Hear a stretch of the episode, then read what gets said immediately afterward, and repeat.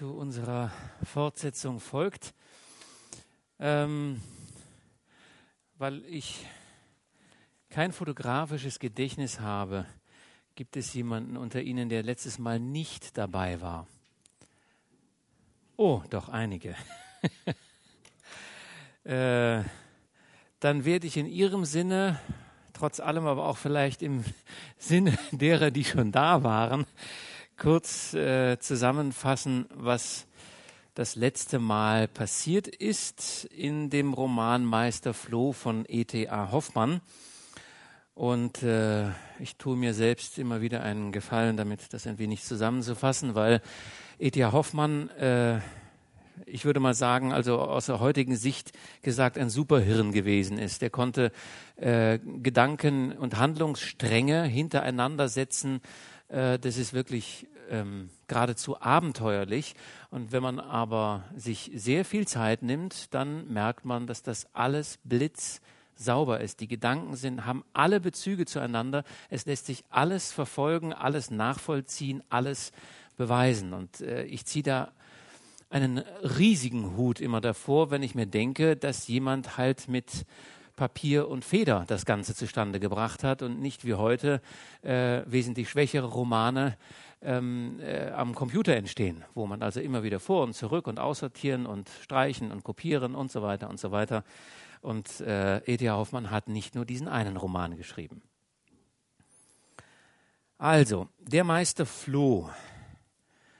Ich lese Ihnen diese Zusammenfassung einmal vor. Äh, ich hatte jetzt gerade eben mal äh, die wichtigsten Personen des Romans austeilen lassen. Äh, das ist ganz wichtig, weil äh, alle, fast alle einen doppelten Namen haben oder eine doppelte Identität haben. Das verwirrt das Ganze manchmal zuweilen noch erheblich. Und der Held der Geschichte steht bei Ihnen oben auf der Liste, ist der Peregrinus Thys. Der kommt nach dreijähriger Wanderschaft nach Hause und erfährt, dass seine Eltern während seiner Abwesenheit gestorben sind. Sein Vater, ein reicher Kaufmann, hat ihm ein Haus mit einer großen Wohnung in Frankfurt hinterlassen. Dieser schüchterne und verträumte Peregrinus lebt daraufhin ein einsames, sehr einsames Leben. Aline, die alte Haushälterin seiner Eltern, kümmert sich um alles und ermöglicht dem 36-jährigen Peregrinus ein Leben wie in seiner Kindheit. Peregrinus beschenkt sich selbst zu Weihnachten mit Spielzeug und Kinderbüchern. Als er dann bei einem Weihnachtsfeste ein Weihnachtsgeschenk auspacken will, findet er es leer vor.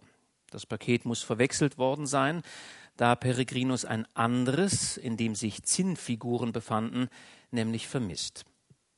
Peregrinus packt, nachdem er eine Weile mit den Geschenken gespielt hat, die Spielsachen wieder ein, allesamt, und bringt sie mitsamt des Weihnachtsbaumes den Kindern des armen Buchbinders Lämmerhirt und macht dort nochmal eine Bescherung mit, der, mit den Sachen, die er für sich eigentlich gekauft hatte, um das Weihnachtsfest zu erleben wie in der Kinderstube und zieht damit dann weiter, um andere Kinder zu bescheren. Als er diesen Buchhändler, äh, Quatsch, Buchbinder wieder verlassen will, trifft Peregrinus eine schöne Frau, die vorgibt, ihn schon lange zu kennen und ihm dann das vermisste Paket mit den Zinnsoldaten bringt. Auf dem Rückweg lässt sich die geheimnisvolle Frau, die sich Aline nennt, von ihm unter vorgespielter Ohnmacht in sein Haus tragen. Dort fordert sie die Herausgabe eines Gefangenen, der sich in der Wohnung von Peregrinus befinden soll. Peregrinus hat aber überhaupt keine Ahnung, wonach die Frau eigentlich sucht.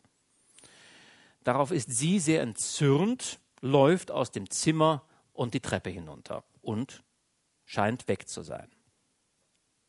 Damit endet das erste Kapitel.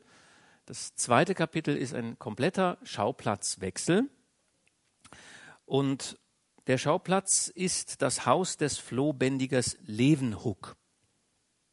Dieser betreibt in Frankfurt einen Flohzirkus, in dem man mit einer Lupe die dressierten Flöhe verkleidet als Soldaten bei ihren Sprüngen betrachten kann.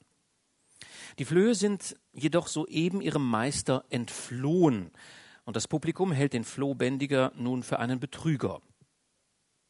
Georg Pepusch, ein Freund des Flohbändigers, erfährt, dass die schöne Dörtje Elverdink die der Flohbändiger wie eine Sklavin gehalten und als Attraktion für seine Schau benutzt hat, ebenfalls verschwunden ist.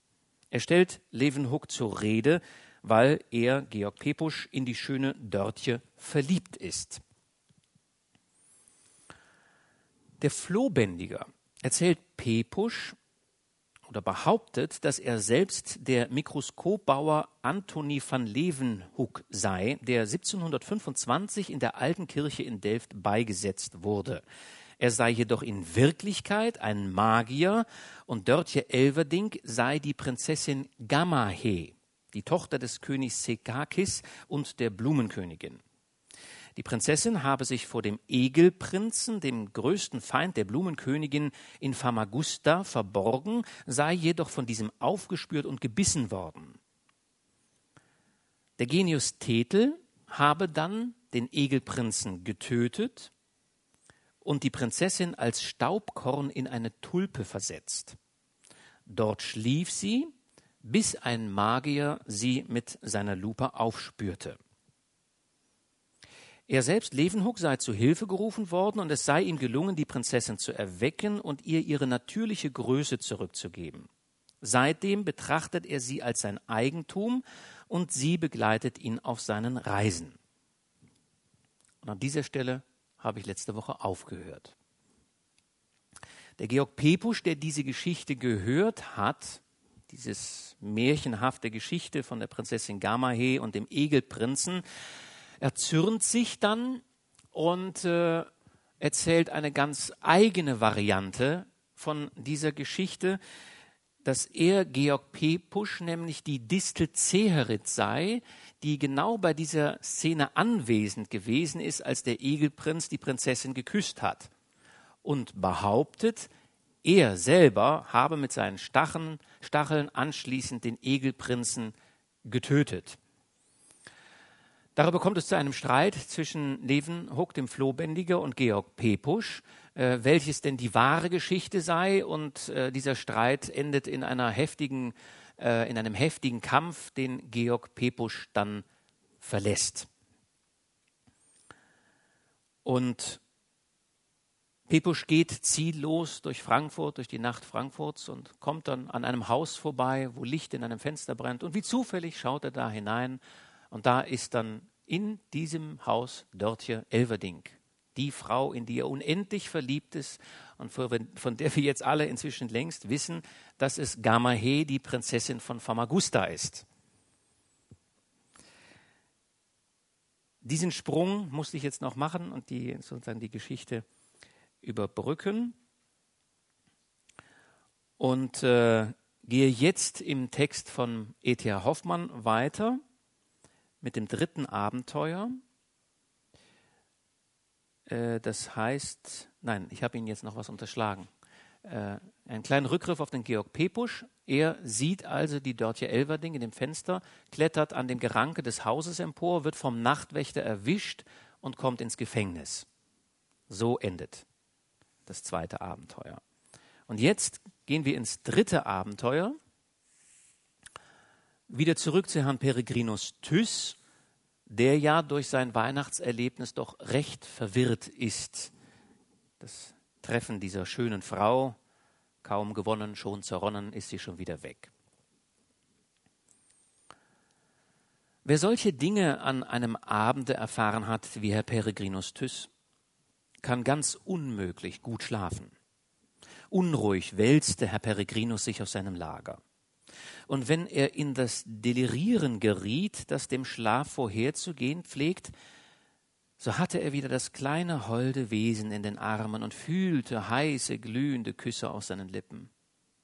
Dann fuhr er auf und glaubte, noch wachend, Alinens liebliche Stimme zu hören. Sie hatte sich ihm als Aline vorgestellt. In brünstiger Sehnsucht wünschte er, sie möge nicht entflohen sein. Und doch fürchtete er wieder, sie werde gleich hineintreten und ihn verstricken in ein unauflösliches Netz. Dieser Kampf widersprechender Gefühle beklemmte seine Brust und erfüllte sie zugleich mit süßer, nie gekannter Angst. Schlaf nicht, Peregrinus, schlaft nicht, edler Mann, ich muss augenblicklich mit euch reden. so lispelte es dicht vor Peregrinus und immerfort Schlaft nicht, schlaft nicht, bis er endlich die Augen aufschlug. In dem Schimmer der Nachtlampe gewahrte Peregrinus ein klitze, klitzekleines Ungeheuer, das auf seiner weißen Bettdecke saß und vor dem er sich im ersten Augenblick entsetzte. Dann griff er aber mutig mit der Hand danach, um sich zu überzeugen, ob seine Fantasie ihn nicht täusche. Doch sogleich war das kleine Ungeheuer spurlos verschwunden. Wie schon erwähnt, war die Kreatur äußerst klein. Mit einem Mikroskop hätte man Folgendes sehen können. In einem Vogelkopf staken ein paar runde glänzende Augen und aus dem Sperlingsschnabel starrte noch ein langes, spitzes Ding wie ein dünner Degen hervor. Dicht über dem Schnabel streckten sich zwei Hörner aus der Stirne. Der Hals begann dicht unter dem Kopf, auch vogelartig, wurde aber immer dicker, so dass er ohne Unterbrechung der Form zum unförmlichen Leibe wuchs, der beinahe die Gestalt einer Haselnuss hatte und mit dunkelbraunen Schuppen bedeckt schien. Das wunderlichste und seltsamste war aber wohl die Gestaltung der Arme und Beine. Die ersteren hatten zwei Gelenke und wurzelten in den beiden Backen der Kreatur, dicht bei dem Schnabel. Gleich unter diesen Armen befanden sich ein paar Füße, und dann weiterhin noch ein paar Füße, beide zweigelenkig wie die Arme. Diese letzten Füße schienen aber diejenigen zu sein, auf deren Tüchtigkeit die Kreatur sich eigentlich verließ. Denn außerdem, dass diese Füße merklich länger und stärker waren als die anderen, so trug die Kreatur auch an denselben sehr schöne goldene Stiefel mit diamantenen Sporen. War nun, wie gesagt, dieses kleine Ungeheuer spurlos verschwunden, so wie Peregrinus danach fasste, so hätte er gewiss alles für Täuschung seiner aufgeregten Sinne gehalten, wäre nicht gleich unten in der Ecke des Bettes eine leise Stimme hörbar geworden, die sich also vernehmen ließ. Mein Himmel, Peregrinus Thyss, sollte ich mich geirrt haben? Ihr handeltet gestern an mir so edel, und jetzt, da ich euch meine Dankbarkeit beweisen will, greift ihr nach mir mit mörderischer Hand? Doch versprecht mir nur, dass ich bei euch sicher bin und dass ihr nichts Feindseliges gegen mich unternehmen wollt, so werde ich euch näher kommen und manches erzählen, was zu erfahren euch eben nicht unrecht sein wird. Sagt mir, erwiderte Peregrinus Thys, sagt mir nur zuerst, wer ihr seid, guter unbekannter Freund. Das Übrige wird sich denn wohl finden. Versichern kann ich euch indessen zum Voraus, dass irgendetwas Feindseliges gar nicht in meiner Natur ist und dass ich fortfahren werde, gegen euch edel zu handeln. Wiewohl ich zurzeit gar nicht begreifen kann, auf welche Weise ich schon jetzt euch meinen Edelmut bewiesen haben sollte. Hm, ihr seid, sprach die Stimme weiter, nachdem sie sich ein wenig ausgeräuspert hatte, ihr seid, ich wiederhole es mit Vergnügen, ein edler Mann, Herr Peregrinus aber nicht sonderlich tief eingedrungen in die Wissenschaft und überhaupt ein wenig unerfahren, sonst hättet ihr mich erkannt auf den ersten Blick. Ich könnte ein wenig prahlerisch reden, ja, ich könnte sagen, dass ich einer der mächtigsten Könige sei und über viele, viele Millionen herrsche. Aus angeborener Bescheidenheit und weil auch am Ende der Ausdruck König nicht recht passlich ist, will ich es aber unterlassen. In dem Volke, an dessen Spitze zu stehen ich die Ehre habe, herrscht nämlich eine republikanische Verfassung. Ein Senat, der höchstens aus 45.999 Mitgliedern bestehen darf, vertritt die Stelle des Regenten oder des Königs. Wer aber an der Spitze dieses Senats steht, führt, weil er in allen Dingen des Lebens zur Meisterschaft gelangt sein muss, wirklich den Namen Meister ohne weitere Umschweife will ich es euch denn nun entdecken, dass ich, der ich hier mit euch spreche, ohne dass ihr mich gewahrt, kein anderer bin als der Meister Floh. Dass ihr mein Volk kennet, daran will ich nicht im mindesten zweifeln, denn gewiss habt ihr, würdige Herr, schon so manchen von meinem Volk mit eurem eigenen Blut erfrischt und gestärkt. Bekannt muss es darum euch wenigstens wohl sein, dass mein Volk von einem beinahe unzähmbaren Freiheitssinn beseelt ist und recht eigentlich aus lauter leichtsinnigen Springinsfelden besteht, die geneigt sind, sich jeder soliden Gestaltung zu entziehen durch fortwährendes Hüpfen. Was für ein Talent dazu gehört, von einem solchen Volk Meister zu sein, werdet ihr einsehen, Herr Peregrinus, und schon deshalb die gehörige Ehrfurcht vor mir haben damit ihr erfahrt, bester Mann, welchen Dienst ihr mir erwiesen habt, ist es indessen nötig, euch meine vollständige Biografie mitzuteilen. Vernehmt also. Seht, mein Volk ist euch Menschen in manchen Dingen weit überlegen. Zum Beispiel was Durchschauen der Geheimnisse der Natur, Stärke, Gewandtheit, geistige und körperliche Gewandtheit betrifft. Doch auch wir, ah, auch wir haben Leidenschaften. Und diese sind, so wie bei euch, gar oft die Quelle vieles Ungemachs, ja gänzlichen Verderbens. So war auch ich, von meinem Volk geliebt, ja angebetet. Mein Meistertum hätte mich auf die höchste Stufe des Glücks bringen können, verblendete mich nicht eine unglückliche Leidenschaft zu einer Person, die mich ganz und gar beherrschte, ohne jemals meine Gattin werden zu können. Ich sah des Königs Sekakis Tochter, die schöne Gamahe und wurde augenblicklich so entsetzlich verliebt in sie, dass ich mein Volk, mich selbst vergaß und nur in der Wonne lebte, auf dem schönsten Halse, auf dem schönsten Busen umherzuhüpfen und die Holde mit süßen Küssen zu kitzeln. Oft haschte sie mit den Rosenfingern nach mir, ohne mich jemals fangen zu können. Dies dünkte mir anmut, anmutiges Kosen, liebliche Tändelei beglückter Liebe. Ach, ach, wie töricht ist der Sinn eines Verliebten. Es genügt aber zu sagen, dass die arme Gammahe dann von dem hässlichen Egelprinzen überfallen wurde, der sie zu Tode küsste.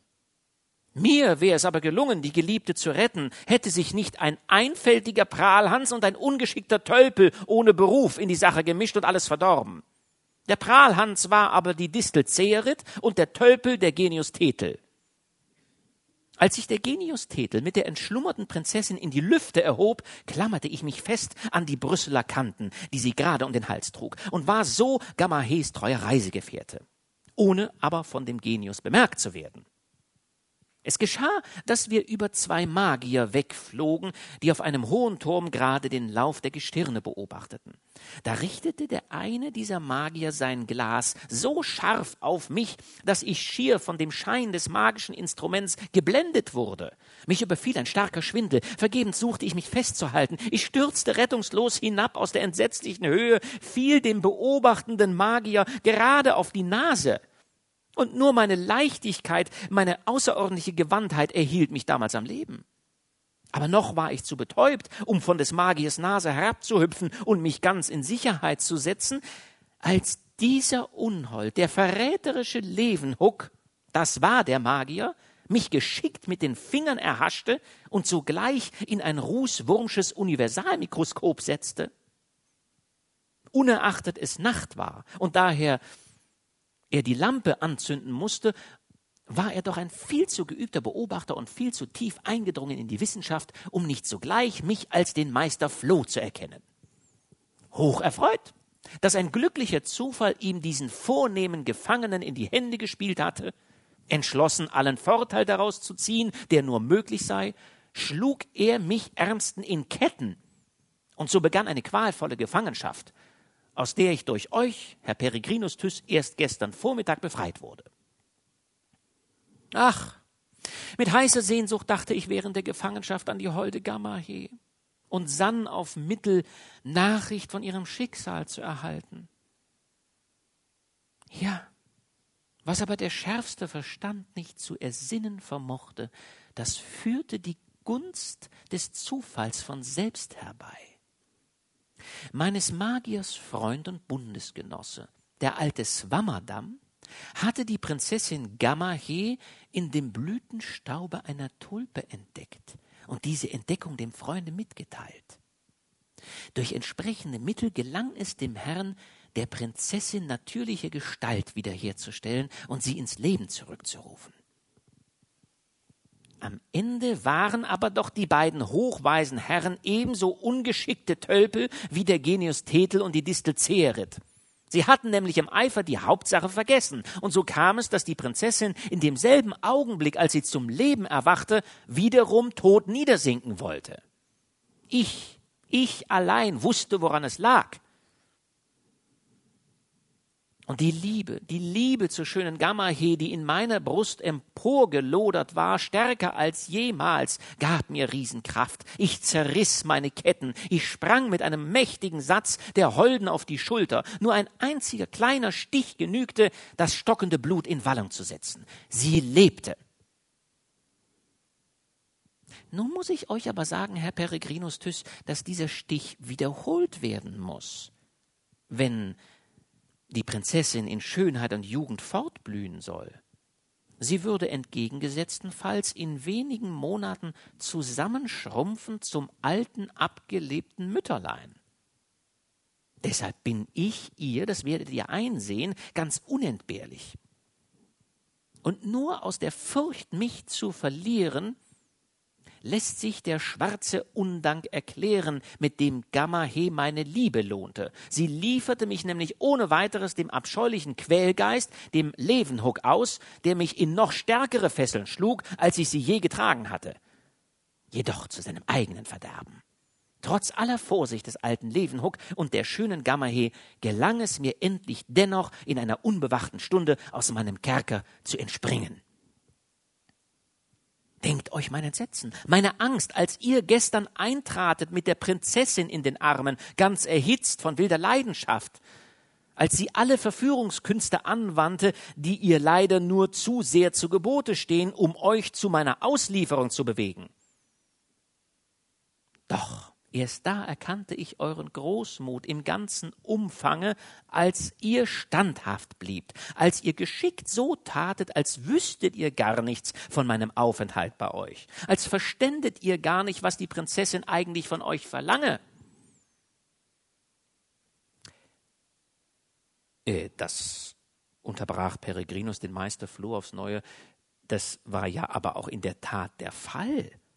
Ihr rechnet mir, lieber Meister Floh, Dinge als Verdienst an, die ich gar nicht geahnt habe. Ach, ihr wollt, erwiderte Meister Floh, meinen Danksagungen ausweichen auf geschickte Weise, guter Herr Peregrinus, und dies gibt mir zu großem Trost aufs Neue den lebhaften Beweis eurer uneigennützigen Denkungsart. Wisst, edler Mann, dass Levenhucks und Gammahes Bemühungen, mich wieder zu erhaschen, ganz vergeblich bleiben solange ihr mir euren Schutz gewährt. Freiwillig müsst ihr mich meinen Peinigern übergeben. Alle anderen Mittel sind fruchtlos.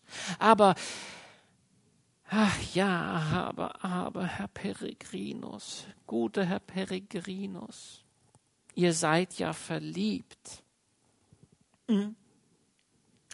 Äh, Sprecht, fiel Peregrinus dem Meister ins Wort, o sprecht doch nur nicht so.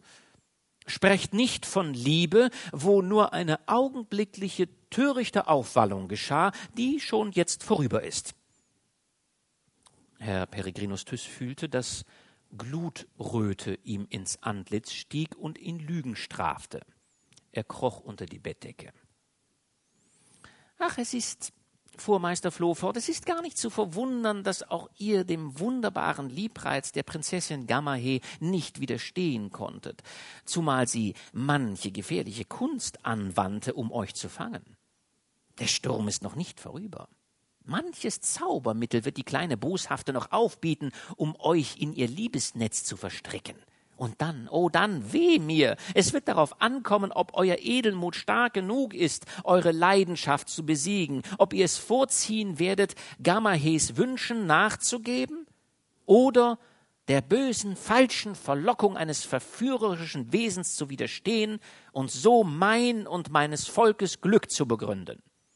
Oh, bitte, dass ihr mir das Letztere versprechen wolltet und könntet. Meister, antwortete Herr Peregrinus, indem er die Bettdecke vom Gesichte wegzog, lieber Meister, ihr habt recht. Nichts ist gefährlicher als die Verlockung der Weiber. Sie sind alle falsch, boshaft. Sie spielen mit uns wie die Katzen mit der Maus. Und für unsere zärtlichsten Bemühungen ernten wir nichts als Hohn und Spott. Doch mag dem sein, wie ihm wolle. Ihr habt euch einmal in meinem Schutz begeben, lieber Meister, und nichts soll mich vermögen, euch euren Feinden auszuliefern. Die verführerische Dirne will ich gar nicht wiedersehen. Ich verspreche das feierlich und was soll ich sagen? Ich würde euch die Hand darauf reichen, hättet ihr eine dergleichen, die meine zu erfassen und meinen ehrlichen Druck zu erwidern. Und damit streckte Herr Peregrinus denn doch seinen Arm weit aus über die Bettdecke. Ach nun, sprach der kleine Unsichtbare, nun bin ich ganz getröstet, ganz beruhigt.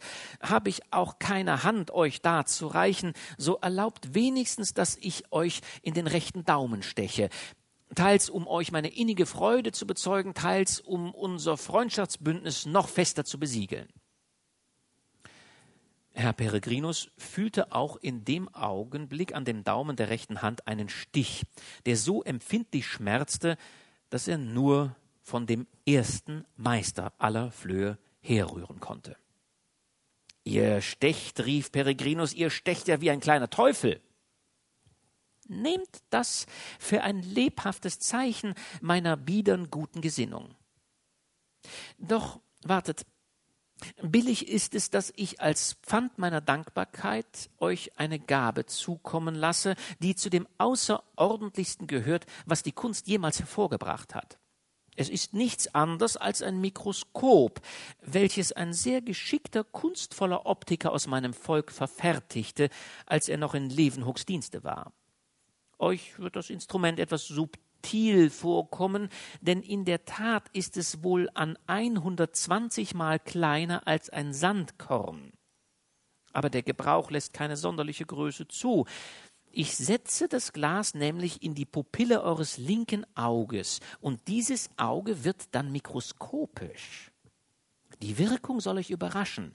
Ich will daher für jetzt darüber schweigen und euch nur bitten, dass ihr mir erlaubt, die Operation vorzunehmen, dann, wenn ich überzeugt bin, dass euch das mikroskopische Auge große Dienste leisten muss. Und nun schlaft wohl, Herr Peregrinus, euch ist noch einige Ruhe vonnöten. Peregrinus schlief nun wirklich ein und erwachte erst am hellen Morgen. Was ist, so fragte er des Morgens die Haushälterin Aline, was ist aus der fremden Dame geworden, die sich gestern Abend hier befand? Hat sie ihr die Haustüre aufgeschlossen? Hat sie, wie ich befohlen, für einen Wagen gesorgt? Ist die Dame nach ihrer Wohnung gebracht worden? Hm? Türe aufgeschlossen? sprach die Alte mit einem fatalen Grinsen. Wagen geholt, nach Hause gebracht? War alles nicht vonnöten. Die schöne Dame, das allerliebste Ding, ist im Hause geblieben, befindet sich noch hier und wird das Haus auch wohl nicht so schnell verlassen. Peregrinus fuhr auf im freudigen Schreck. Die Alte erzählte ihm nun, wie als die Dame die Treppe hinabgesprungen unten der alte Herr Swammer in der Türe seines Zimmers gestanden habe mit einem mächtigen Armleuchter in der Hand. Der alte Herr habe unter vielen Verbeugungen, wie es sonst gar nicht seine Art sei, die Dame in sein Zimmer eingeladen. Diese sei auch gleich ohne Anstand hineingeschlüpft.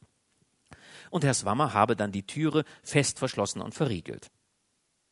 Später sei Herr Swammer herausgetreten und habe gesprochen, gute Frau Aline, ich muss in wichtigen Geschäften ausgehen und werde vielleicht erst nach mehreren Stunden zurückkehren. Äh, sorgen Sie dafür, dass auf dem Flur des Hauses vor meinem Zimmer kein Geräusch entstehe oder gar jemand es wage, in mein Gemach eindringen zu wollen. Eine vornehme Dame, und dass Sie es nur wissen, eine fremde, reiche, wunderbar schöne Prinzessin hat sich zu mir geflüchtet. Ich war in früherer Zeit am Hofe ihres königlichen Vaters ihr Informator, deshalb hat sie Zutrauen zu mir, und ich werde und muss sie beschützen wider alle bösen Angriffe. Ich sage Ihnen das, Frau Aline, damit Sie der Dame die Ehrfurcht beweisen, die ihrem Range gebührt. Sie wird, erlaubt es Herr Peregrinus Thys, ihre Bedienung in Anspruch nehmen, und Sie sollen, gute Aline, dafür königlich belohnt werden insofern sie nämlich schweigen können und niemand den Aufenthalt der Prinzessin verraten. Damit sei Herr Swammer dann schnell fortgegangen. Herr Peregrinus Tyss fragte die Alte, ob es ihr denn nicht gar seltsam vorkomme, dass die Dame eine Prinzessin sein und zu dem alten Herrn Zwammer geflüchtet sein solle. Die Alte meinte indessen, sie traue Herrn Swammers Worten. Aber, sprach Herr Peregrinus weiter, eigentlich nur um das Gespräch über die Dame fortzusetzen, aber Aline, wo ist denn Ihr Verdacht, die böse Meinung geblieben, die Sie gestern noch von der fremden Dame hegten? Ach, erwiderte die Alte schmunzelnd, ach, das ist alles vorbei. Man darf ja nur die liebe Dame recht ansehen, um zu wissen, dass es eine vornehme Prinzessin ist und dabei so engelsschön, wie nur eine Prinzessin gefunden werden kann. Ich musste, als Herr Swammer fortgegangen war, ein wenig nachsehen, was die gute Dame machte, und guckte durch das Schlüsselloch. Da lag die Dame ausgestreckt auf dem Sofa und hatte das Engelsköpfchen auf die Hand gestützt, so dass die schwarzen Locken durch die lilienweißen Fingerchen quollen, welches ganz hübsch aussah und gekleidet war die Dame in lauter Silberzindel, der den niedlichen Busen die rundlichen Ärmchen durchschimmern ließ. An den Füßen trug sie goldene Pantoffeln. Einer war herabgefallen, so dass man gewahrte, wie sie keine Strümpfe angezogen hatte. Das bloße Füßchen guckte unter dem Kleide hervor, und sie spielte mit den Zehen, welches artig anzusehen war. Mut, Peregrinus, Mut, widerstehe der Verlockung, so lispelte es dicht bei Peregrinus, der die Stimme des Meisters Floh sofort erkannte. Doch weiter sprach die Alte von der Liebenswürdigkeit und Anmut der Dame mit begeisterten Worten, die in dem Munde eines abgelebten Weibes seltsam genug klangen. Bis dann Peregrinus ganz Feuer und Flamme aufsprang und wie rasend ausrief, mag es gehen, wie es will, hinab, hinab ans Schlüsselloch. Vergebens warnte Meister Floh, der in das Halstuch des verliebten Peregrinus gesprungen war und sich dort in den Schlupfwinkel einer Falte versteckt hatte. Peregrinus vernahm nicht seine Stimme, und Meister Floh erfuhr, was er längst hätte wissen sollen, nämlich, dass zwar mit dem störrischsten Menschen etwas anzufangen sei, nur aber nicht mit einem Verliebten. Die Dame lag in der Tat noch ebenso auf dem Sofa, wie die Alte es beschrieben hatte. Und Peregrinus fand, dass keine menschliche Sprache hinreiche, den himmlischen Zauber in Worten auszudrücken, der über der ganzen holden Gestalt ausgebreitet lag. Ihr Anzug, wirklich Silberzindel, mit seltsamer bunter Stickerei war ganz fantastisch und konnte sehr füglich für das Negligé der Prinzessin Gamahe gelten, das sie in Famagusta vielleicht in dem Augenblick getragen hatte, als der boshafte Egelprinz sie totküsste. Ja, ja, sie ist es, es ist Prinzessin Gamahe, so murmelte Peregrinus, indem er bebte vor süßer Wonne und dürstendem Verlangen. Als nun aber die Holde aufseufzte, Peregrinus, mein Peregrinus, da erfasste den Herrn Peregrinus Thyss der volle Wahnsinn der Leidenschaft, und nur eine unnennbare Angst hielt ihn zurück, nicht die Türe mit Gewalt einzustoßen und sich dem Engelsbilde zu Füßen zu werfen. Der geneigte Leser oder hier der geneigte Zuhörer weiß bereits, was es mit den zauberischen Reizen, mit der überirdischen Schönheit der kleinen Dörtje Elverdink für eine Bewandtnis hat. Und der Herausgeber dieses Buches kann versichern, dass nachdem er ebenfalls durch das Schlüsselloch geguckt und die Kleine in ihrem fantastischen Kleidchen von Silberzindel erblickt hatte, er weiter nichts sagen konnte, als dass Dörtje Elverdink ein ganz liebenswürdiges, anmutiges Püppchen sei. Nun, da aber kein junger Mann sich zum ersten Mal in ein anderes Wesen verliebt hat als in ein überirdisches, in einen Engel, dem nichts gleichkommt auf Erden, so sei es dem Herrn Peregrinus auch erlaubt, Dörtje Elverdink für ein dergleichen zauberisches, überirdisches Wesen zu halten.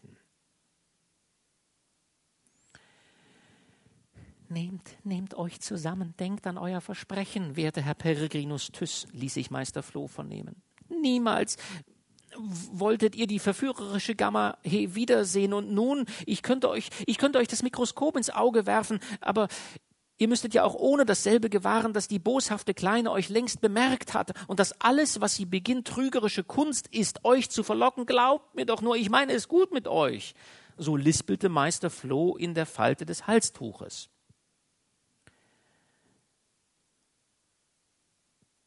Welch bange Zweifel aber auch in Peregrinus Innerem aufstiegen, so konnte er sich doch nicht losreißen von dem bezaubernden Anblick der Kleinen die mit verführerischen Stellungen wechselnd den armen Peregrinus ganz außer sich selbst zu setzen verstand.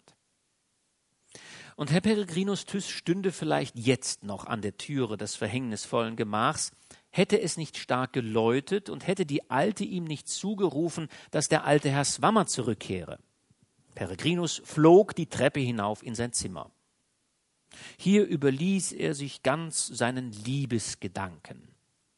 Mit eben diesen Gedanken kamen aber jene Zweifel zurück, die Meister Flohs Mahnungen in ihm erregt hatten. Es hatte sich recht eigentlich ein Floh in sein Ohr gesetzt, und er geriet in allerlei beunruhigende Betrachtungen. Herr Peregrinus Thyss wurde in diesen Betrachtungen durch ein leises, bescheidenes Klopfen an der Türe gestört. Wer hereintrat, war niemand anders als der Untermieter des Herrn Peregrinus.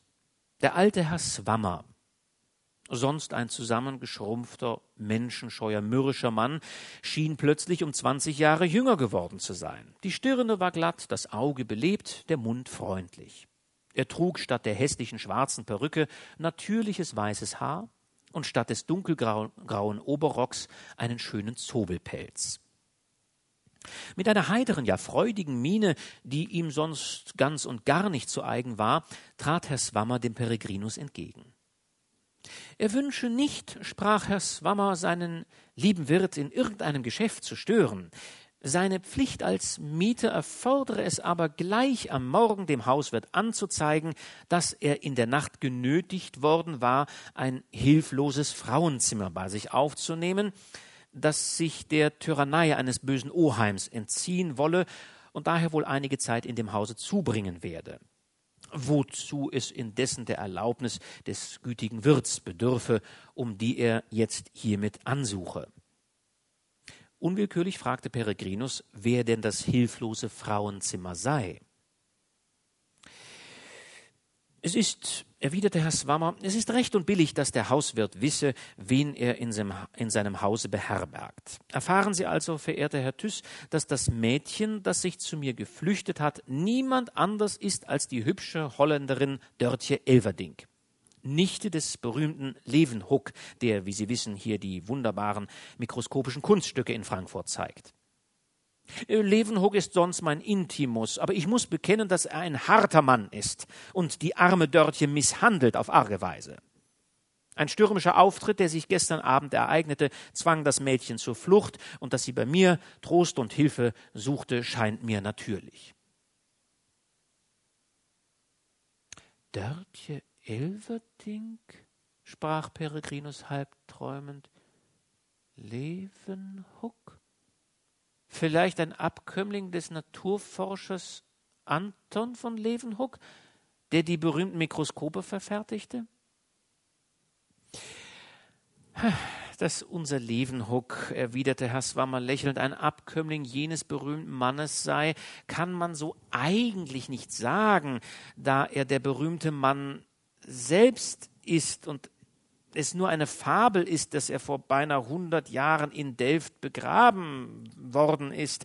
Glauben Sie das, bester Herr Thyss, glauben Sie es. Sonst könnten Sie wohl noch gar daran zweifeln, dass ich der berühmte Swammerdamm bin. Alle Leute behaupten, ich sei im Jahre 19, 1680 gestorben. Aber Sie bemerken, würdiger Herr Thyss, dass ich lebendig und gesund vor Ihnen stehe. Sie glauben mir doch, werter Herr Thyss, ich bin Jan Swammerdamm.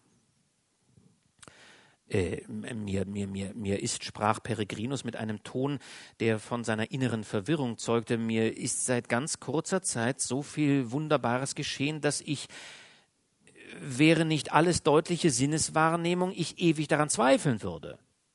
Aber sei es drum, nun glaube ich an alles, sei es auch noch so toll und ungereimt. Es kann, es kann sein, dass Sie der, Herr, der verstorbene Herr Jan Swammerdam sind und daher als Wiederkehrer mehr wissen als alle anderen Menschen. Was aber die Flucht der dortje Elverdink oder der Prinzessin Gammahe oder wie die Dame sonst heißen mag, Aline meinetwegen betrifft, so sind Sie im gewaltigen Irrtum. Erfahren Sie, wie es damit herging. Und Peregrinus erzählte nun ganz ruhig das Abenteuer, das er am Vorabend mit der Dame bestanden hatte. Darauf sprach Herr Swammer wie verwandelt Lassen Sie uns einander näher treten, denn Ihr Vater war ein einsichtsvoller Mann und mein herzlichster Freund. Aber was Wissenschaft, tiefen Verstand, reife Urteilskraft, geübten richtigen Lebensblick betrifft, so tut es der Sohn dem Vater noch zuvor. Also Sie glauben gar nicht, wie ich Sie hochschätze, mein bester, würdigster Herr Thyss. jetzt ist es Zeit, lispelte Meister Floh, und in dem Augenblick fühlte Peregrinus in der Pupille des linken Auges einen geringen, schnell vorübergehenden Schmerz. Er wusste sofort, dass Meister Floh ihm das mikroskopische Glas ins Auge gesetzt hatte. Doch fürwahr, die Wirkung des Glases hatte er nicht ahnen können. Hinter der Hornhaut von Swammers Augen gewahrte er seltsame Nerven und Äste, deren wunderlich verkreuzten Gang er bis tief ins Gehirn verfolgen konnte und zu erkennen vermochte, dass dieses Swammers Gedanken waren. Die lauteten aber ungefähr war aber doch der Herr Papa ein beschränkter Mensch, auf den ich niemals etwas gab, so ist der Sohn noch verwirrteren Sinnes, dem ein großer Besitz kindischer Albernheit dazugegeben wurde. Erzählt mir der Einfallspinsel die ganze Begebenheit mit der Prinzessin und setzt nicht voraus, dass sie mir schon selbst alles erzählt hat. Aber was hilft's, ich muss schön mit ihm tun, weil ich seiner Hilfe bedarf. Ach, er ist unbefangen genug, mir alles zu glauben und bereit, meinem Interesse manches Opfer zu bringen, wofür er keinen anderen Dank ernten wird, als dass ich ihn, wenn alles gut abgelaufen und Gammahe wieder mein ist, hinterm Rücken derb auslachen werde. War es, sprach Herr Swammer dann, indem er dicht herantrat an Herrn Peregrinus, war es mir doch, als säße ein Floh auf ihrer Halsbinde, werter Herr Thyss. Und die Gedanken lauteten, alle Wetter, das war doch wirklich Meister Floh. Das wäre ja ein verfluchter Querstreich, wenn Gamma sich nicht geirrt hätte. Schnell trat Peregrinus zurück, indem er versicherte, dass er den Flöhen gar nicht gram sei. So, sprach Herr Swammer sich tief verbeugend. Hm, nun gut, so empfehle ich mich dann fürs Erste ganz ergebenst, mein lieber wertester Herr Thyss. Die Gedanken aber lauteten, ich wollte, dass dich der schwarzgefiederte Satan verschlinge, du verdammter Kerl. Und darauf verließ er das Zimmer. Meister Floh nahm dem ganz in Erstaunen versunkenen Peregrinus das mikroskopische Glas aus der Pupille und sprach dann Ihr habt nun, lieber Herr Peregrinus, die wunderbare Wirkung des Instruments, das wohl in der ganzen Welt seinesgleichen nicht findet, erkannt und werdet einsehen, welche Übermacht es euch über die Menschen gibt. Trüget ihr aber beständig dies Glas im Auge, so würde euch die stete Erkenntnis der Gedanken zuletzt zu Boden drücken. Denn nur zu oft wiederholt sich die bittere Kränkung, die ihr soeben erfahren habt.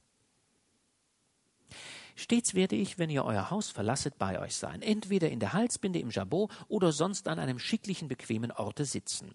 Wollt ihr nun die Gedanken dessen wissen, der mit euch spricht, so dürft ihr nur mit dem Daumen schnippen und augenblicklich habt ihr das Glas im Auge.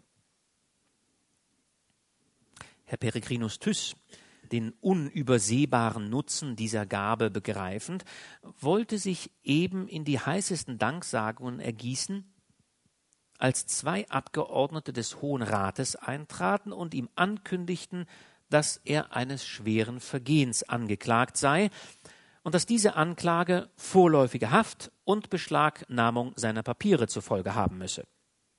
Herr Peregrinus schwor hoch und teuer, dass er sich auch nicht des geringsten Verbrechens bewusst sei. Einer der Abgeordneten meinte aber lächelnd, dass vielleicht in wenigen Stunden seine völlige Unschuld aufgeklärt sein werde, bis dahin müsse er sich aber den Befehlen der Obrigkeit fügen. Was blieb dem Herrn Peregrinus übrig, als in den Wagen zu steigen und sich nach dem Gefängnis transportieren zu lassen? Und man kann denken, mit welchen Empfindungen er dabei an Herr Swammers Zimmer vorüberging. Meister Floh aber saß in der Halsbinde des Gefangenen. Hier mache ich einen kurzen Sprung in der Geschichte. Äh, es ist so, dass Peregrinus Thys äh, auf Gericht angeklagt wird, er habe äh, ein Frauenzimmer entführt.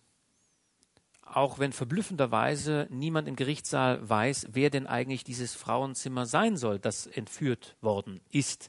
Er wird jedenfalls angeklagt, angeklagt, ins Verhör genommen. Äh, da setzt er dann auch wieder das mikroskopische Auge ein und erfährt, was der Richter äh, eigentlich von ihm will. Und das ist ein wildes Hin und Her und letztlich eine Spiegelung von dem, was E.T.A. Hoffmann damals selber tatsächlich erlebt hat. Und er hat das als ironische Geschichte hier eingeflochten. Äh, und wegen der Einflechtung dieser Geschichte vor Gericht ist dieses Buch auch beinahe oder zunächst mal nur zensiert veröffentlicht worden, weil er ganz großen Ärger bekommen hat, weil er sich eben über diesen einen Richter indirekt lustig gemacht hat. Äh, das führt aber alles sehr weit weg von dem eigentlichen Märchen. Das wird dem Meister Floh auch zuweilen angelastet, dass dieser Einschub, diese, diese Verballhornung dieses Richters eigentlich vom eigentlichen Märchen ablenkt. Deshalb überspringe ich das an dieser Stelle auch.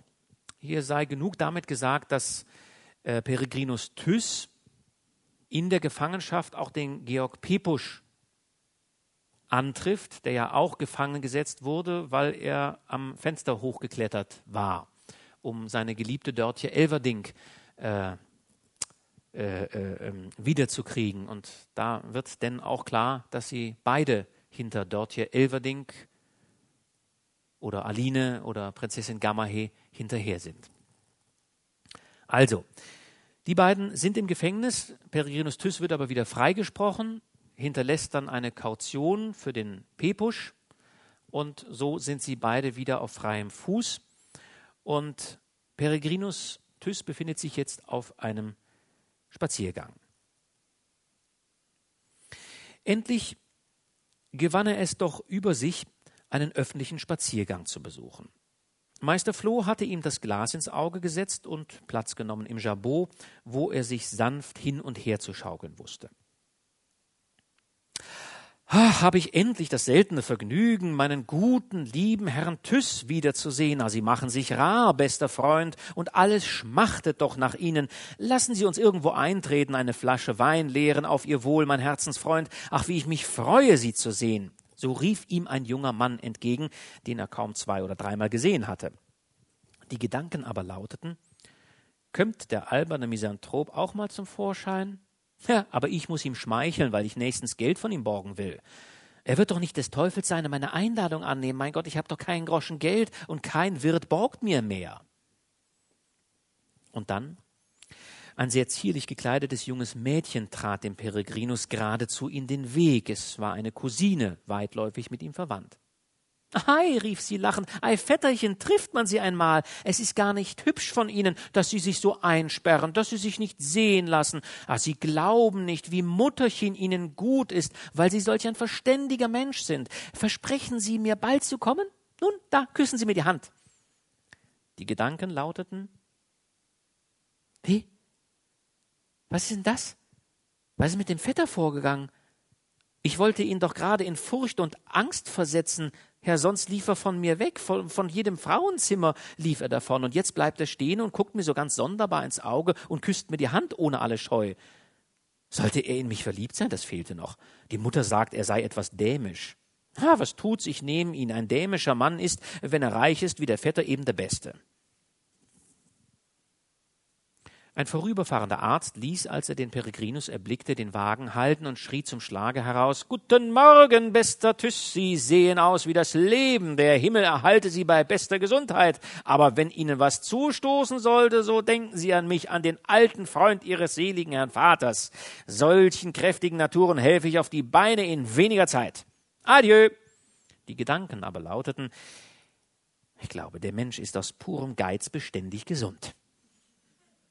Aber er sieht mir so blass, so verstört aus, er, also, er scheint mir endlich was am Halse zu haben. Ah, nun kommt er mir unter die Hände, so soll er nicht bald wieder vom Lager aufstehen. Er soll tüchtig büßen für seine hartnäckige Gesundheit.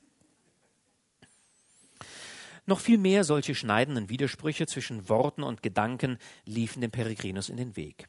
Stets richtete er seine Antworten mehr nach dem ein, was die Leute gedacht, als nach dem, was sie gesprochen hatten, und so konnte es nicht fehlen, dass sie selbst gar nicht wussten, was sie von dem Peregrinus denken sollten und was er schwätzte. Zuletzt fühlte sich Herr Peregrinus ermüdet und betäubt. Er schnippte mit dem Daumen, und sogleich verschwand das Glas aus der Pupille des linken Auges. Als Peregrinus dann in sein Haus trat, wurde er durch ein seltsames Schauspiel überrascht. Ein Mann stand in der Mitte des Flures und sah durch ein seltsam geformtes Glas unverwandten Blickes nach Herrn Swammers Stubentür.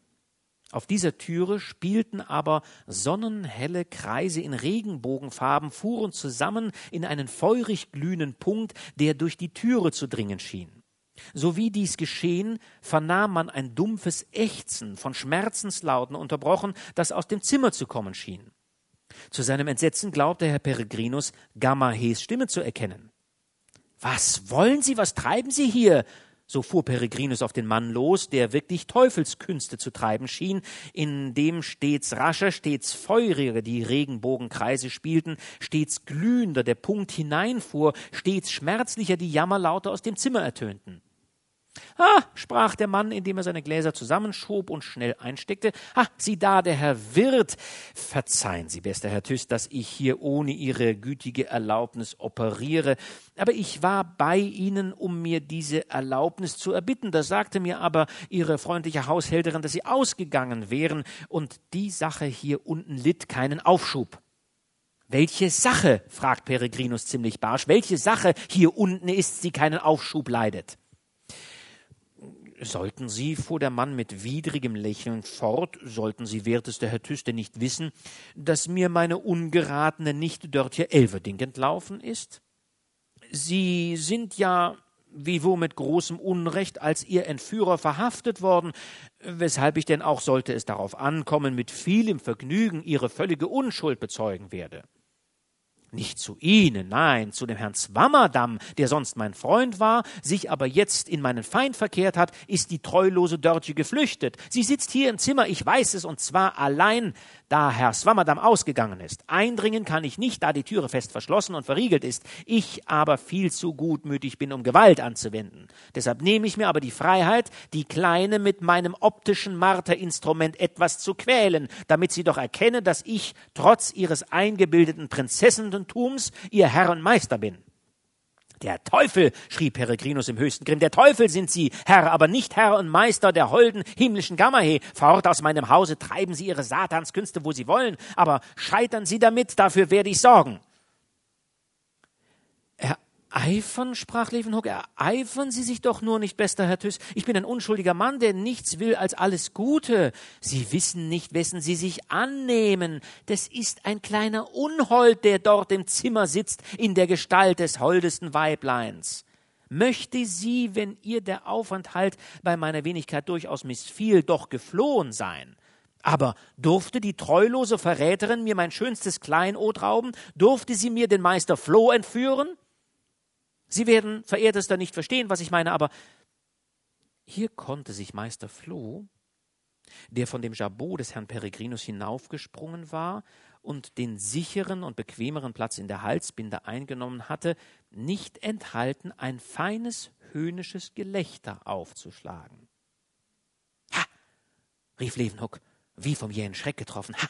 Was war das? Was war das? Sollte es möglich sein? Ja, hier an diesem Orte. Erlauben Sie doch, mein verehrtester Herr Peregrinus, und damit streckte Levenhuck den Arm aus, trat dicht heran an, an Herrn Peregrinus und wollte nach seiner Halsbinde greifen. Peregrinus wich ihm aber geschickt aus, fasste ihn mit starker Faust und schleppte ihn nach der Haustüre, um ihn ohne weiteres hinauszuwerfen. Eben als Peregrinus sich mit Levenhuck, der sich in ohnmächtigen Protestationen erschöpfte, dicht an der Türe befand, wurde diese von außen geöffnet und hineinstürmte Georg Pepusch, hinter ihm aber Herr Swammerdam. So wie Levenhuck seinen Feind Swammerdam erblickte, riss er sich los mit der höchsten Anstrengung seiner letzten Kräfte, sprang zurück und stemmte sich mit dem Rücken gegen die Türe des verhängnisvollen Zimmers, wo die Schöne gefangen saß. Swammerdam zog dies gewahrend ein kleines Fernglas aus der Tasche, schob es lang aus und ging dem Feinde zu Leibe, indem er laut rief Zieh, verdammter, wenn du Courage hast. Schnell hatte Levenhoek ein ähnliches Instrument in der Hand, schob es ebenfalls auseinander und schrie Nur heran, bald sollst du meine Macht fühlen. Beide setzten nun die Ferngläser ans Auge und fielen grimmig gegeneinander aus mit scharfen, mörderischen Streichen, indem sie ihre Waffen durch Aus- und Einschieben bald verlängerten, bald verkürzten. Da gab es Finden, Paraden, Volten, kurz alle nur möglichen Fechterkünste, und immer mehr schienen sich die Gemüter zu erhitzen. Wurde einer getroffen, so schrie er laut auf, sprang in die Höhe, machte die wunderlichsten Kapriolen, die schönsten Pirouetten wie der beste Solotänzer von der Pariser Bühne, bis der andere ihn mit dem verkürzten Fernglase fest fixierte. Geschah diesem nun Gleiches, so machte er es ebenso. So wechselten sie mit den ausgelassensten Sprüngen, mit den tollsten Gebärden, mit dem wütendsten Geschrei. Der Schweiß tropfte ihnen von der Stirne herab, die blutroten Augen traten ihnen zum Kopfe heraus, und da man nur ihr wechselseitiges Anblicken durch die Ferngläser, sonst aber keine Ursache ihres Veitstanzes gewahrte, so musste man sie für Rasende halten, die dem Irrenhause entsprungen waren. Die Sache war übrigens ganz artig anzusehen. Herr Swammerdam gelang es endlich, den bösen Levenhuck aus seiner Stellung an der Türe die er mit hartnäckiger Tapferkeit behauptete, zu vertreiben und den Kampf in den Hintergrund des Flurs zu spielen. Georg Pepusch nahm den Augenblick wahr, drückte die frei gewordene Türe, die weder verschlossen noch verriegelt war, auf und schlüpfte ins Zimmer hinein. Sogleich stürzte er aber auch wieder heraus und schrie, sie ist fort, sie ist fort, und eilte mit Blitzesschnelle aus dem Hause von dannen. Beide, Levenhuck und Swammerdam, hatten sich schwer getroffen denn beide hüpften, tanzten auf ganz tolle Weise und machten dazu mit Heulen und Schreien eine Musik, die dem Wegeschrei der Verdammten in der Hölle zu gleichen schien. Peregrinus wusste in der Tat nicht recht, was er beginnen sollte. Die Wütenden auseinanderzubringen und so einen Auftritt zu endigen, der ebenso lächerlich als entsetzlich war.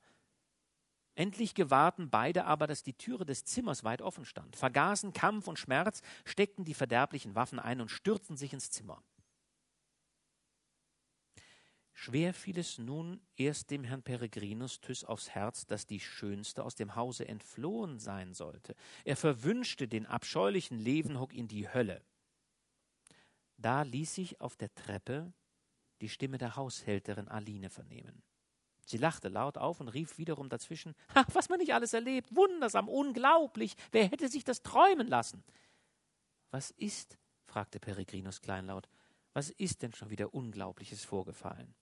Ach, lieber Herr Tüss, rief ihm die Alte entgegen, kommen Sie doch nur schnell herauf, gehen Sie doch nur in Ihr Zimmer. Die Alte öffnete ihm schalkisch kichernd die Türe seines Gemachs. Als er hineintrat, da, o oh Wunder, o oh Wonne, hüpfte ihm die holde Dörtje Elverdink entgegen, gekleidet in das verführerische Gewand von Silberzindel, wie er sie bei dem Herrn Zwammer erblickt hatte. Endlich, Endlich sehe ich dich wieder, mein süßer Freund, lispelte die Kleine und wusste sich dem Peregrinus so anzuschmiegen, dass er nicht umhin konnte, sie aller guten Vorsätze unerachtet auf das Zärtlichste zu umarmen. Die Sinne wollten ihm vergehen vor Entzücken und Liebeslust. Wohl oft hat es sich aber begeben, dass jemand gerade im höchsten Rausch der überschwänglichsten Wonne sich recht derb die Nase stieß und plötzlich, geweckt durch den irdischen Schmerz, aus dem seligen Jenseits hinabfiel in das ordinäre Diesseits. Gerade so ging es Herrn Peregrinus, als er sich nämlich hinabbückte, um Dörtjes süßen Mund zu küssen, stieß er sich ganz entsetzlich die Nase an dem Diadem von funkelnden Brillanten, das die Kleine in den schwarzen Locken trug. Der empfindliche Schmerz des Stoßes an den eckicht geschliffenen Steinen brachte ihn hinlänglich zu sich selbst. Das Diadem mahnte ihn aber an die Prinzessin Gamahe, und dabei musste ihm wieder alles einfallen, was ihm Meister Floh von dem verführerischen Wesen gesagt hatte. Er bedachte, dass einer Prinzessin, der Tochter eines mächtigen Königs, unmöglich an seiner Liebe etwas gelegen sein könne und dass ihr ganzes liebeatmendes Betragen wohl nur als gleisnerischer Trug gelten dürfe, durch den die Verräterin sich des zauberischen Flohs wieder verschaffen wolle. Dies betrachtend glitt ein Eisstrom durch sein Inneres, der die Liebesflammen, wenn auch nicht gänzlich auslöschte, so doch wenigstens dämpfte. Peregrinus wand sich sanft aus den Armen der Kleinen, die ihn liebend umfasst hatte, und sprach leise mit niedergeschlagenen Augen Ach, du lieber Himmel, Sie sind ja doch die Tochter des mächtigen Königs Segakis, die schöne, hohe, herrliche Prinzessin Gamahe. Verzeihung, Prinzessin, wenn mich ein Gefühl, dem ich nicht widerstehen konnte, hinriss zur Torheit, zum Wahnsinn, aber sie selbst durchlauchtigste. Was? unterbrach Dörtje Elverdink den Peregrinus. Was sprichst du, mein holder Freund? Ich, eines mächtigen Königs Tochter, ich, eine Prinzessin?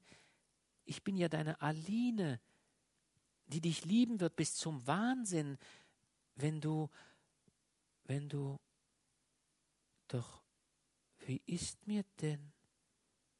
Die Kleine hatte die Augen geschlossen und begann zu wanken. Peregrinus brachte sie auf das Sofa. Gamahe, Gamahe. Gamahe, fuhr sie wie somnambul sprechend fort. Gamahe, sagst du? Gamahe, die Tochter des Königs Sekakis? Ja, ich erinnere mich in Famagusta. Ja, ich war eigentlich eine schöne Tulpe. Doch nein, Nein, schon damals fühlte ich Sehnsucht und Liebe in der Brust. Still, still davon. Die Kleine schwieg. Sie schien ganz einschlummern zu wollen. Peregrinus unternahm das gefährliche Wagestück, sie in eine bequemere Stellung zu bringen. Doch so wie er die Holde sanft umschlang, stach ihn eine versteckte Nadel recht derb in den Finger. Seiner Gewohnheit nach schnippte er mit dem Daumen. Meister Floh hielt das aber für das verabredete Zeichen und setzte ihm augenblicklich das mikroskopische Glas in die Pupille. So wie immer erblickte Peregrinus hinter der Hornhaut der Augen das seltsame Geflecht der Nerven und Adern, die bis in das tiefe Gehirn hineingingen. Aber durch dieses Geflecht schlangen sich diesmal hellblinkende Silberfäden, wohl hundertmal dünner als die Fäden des dünnsten Spinnengewebes. Peregrinus gewahrte bunt durcheinander Blumen, Blumen, die sich zu Menschen gestalteten, dann wieder Menschen, die in die Erde zerflossen und dann als Steine oder Metalle hervorblinkten, und dazwischen bewegten sich allerlei seltsame Tiere, die sich unzählige Male verwandelten und wunderbare Sprachen redeten. Keine Erscheinung passte zu der anderen. Da zischelte Meister Floh, Verwirrt euch nicht, guter Herr Peregrinus, das sind die Gedanken eines Traums, die ihr da seht. Sollte auch vielleicht noch etwas mehr dahinter stecken, so ist es wohl jetzt nicht an der Zeit, das weiter zu untersuchen. Ruft nur die verführerische Kleine bei ihrem rechten Namen und fragt sie dann aus, wie ihr nur Lust habt.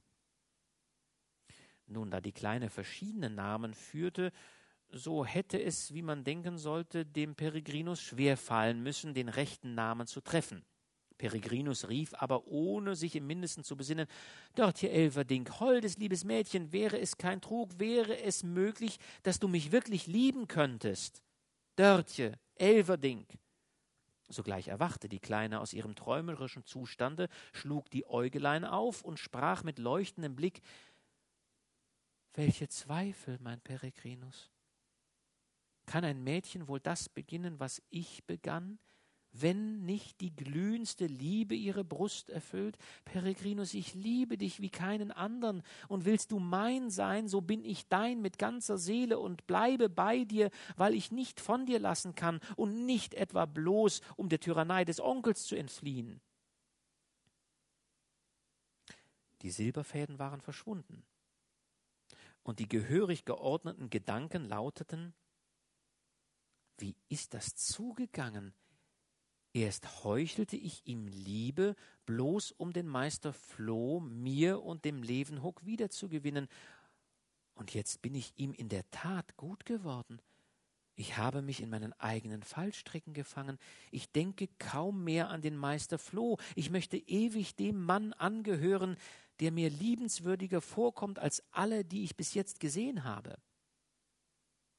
Nun, man kann sich vorstellen, wie diese Gedanken alles selige Entzücken in Peregrinus Brust entflammten. Er fiel vor der Holden nieder, bedeckte ihre Händchen mit tausend glühenden Küssen, nannte sie seine Wonne, seinen Himmel, sein ganzes Glück. Nun, lispelte die Kleine, indem sie ihn sanft an ihre Seite zog, nun, mein Teurer, wirst du gewiss auch einen Wunsch nicht zurückweisen, von dessen Erfüllung die Ruhe, ja das ganze Dasein deiner Geliebten abhängt. Verlange, erwiderte Peregrinus, indem er die Kleine zärtlichst umschlang, verlange alles, mein süßes Leben, alles, was du willst, dein leisester Wunsch ist mir Gebot und Gesetz. Nichts in der Welt ist mir so teuer, dass ich, es, dass ich es nicht dir, nicht deiner Liebe mit Freuden opfern wolle. Weh mir, zischelte Meister Floh, wer hätte das gedacht, dass die Treulose siegen sollte, ich bin verloren. So höre denn, fuhr die Kleine fort, nachdem sie die glühenden Küsse, die Peregrinus auf ihre Lippen gedrückt, feurig erwidert hatte, so höre denn, ich weiß, auf welche Art der Die Tür sprang auf und hinein trat Herr Georg Pepusch. Zehret, schrie wie in Verzweiflung die Kleine auf und sank leblos in das Sofa zurück. Die Distel Zeherit flog aber auf die Prinzessin Gamahe los, nahm sie in den Arm und rannte mit ihr blitzesschnell von dannen. Meister Floh war also für dieses Mal noch gerettet. Bis nächste Woche.